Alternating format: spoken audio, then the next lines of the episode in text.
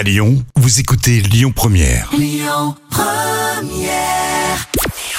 Bonjour Rémi, bonjour Jam. Comme tous les jours, on jette un œil aux audiences. France 3 est large leader hier soir avec le retour de la série Alex Hugo qui a rassemblé euh, plus de 5 millions et demi de personnes. Ça représente 26% de part d'audience.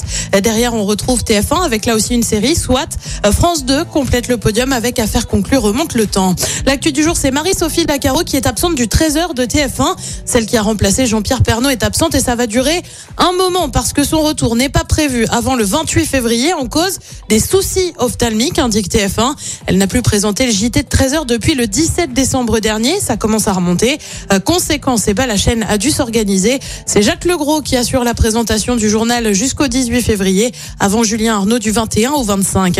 Et puis direction M6 et on a désormais la date pour la nouvelle saison de Top Chef. C'est prévu à partir du 16 février prochain.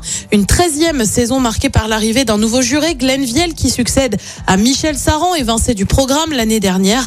Top Chef, on le rappelle, c'est en moyenne plus de 3 millions de téléspectateurs sur la dernière saison. En attendant, côté programme, ce soir sur TF1, c'est le retour de Grey's Anatomy avec la diffusion des deux premiers épisodes de la saison 17. Sur France 2, c'est aussi une série avec l'amour presque parfait. Sur France 3, on part en Bourgogne avec des racines et des ailes. Et puis sur M6, c'est l'émission Qui veut être mon associé. C'est à partir de 21h10.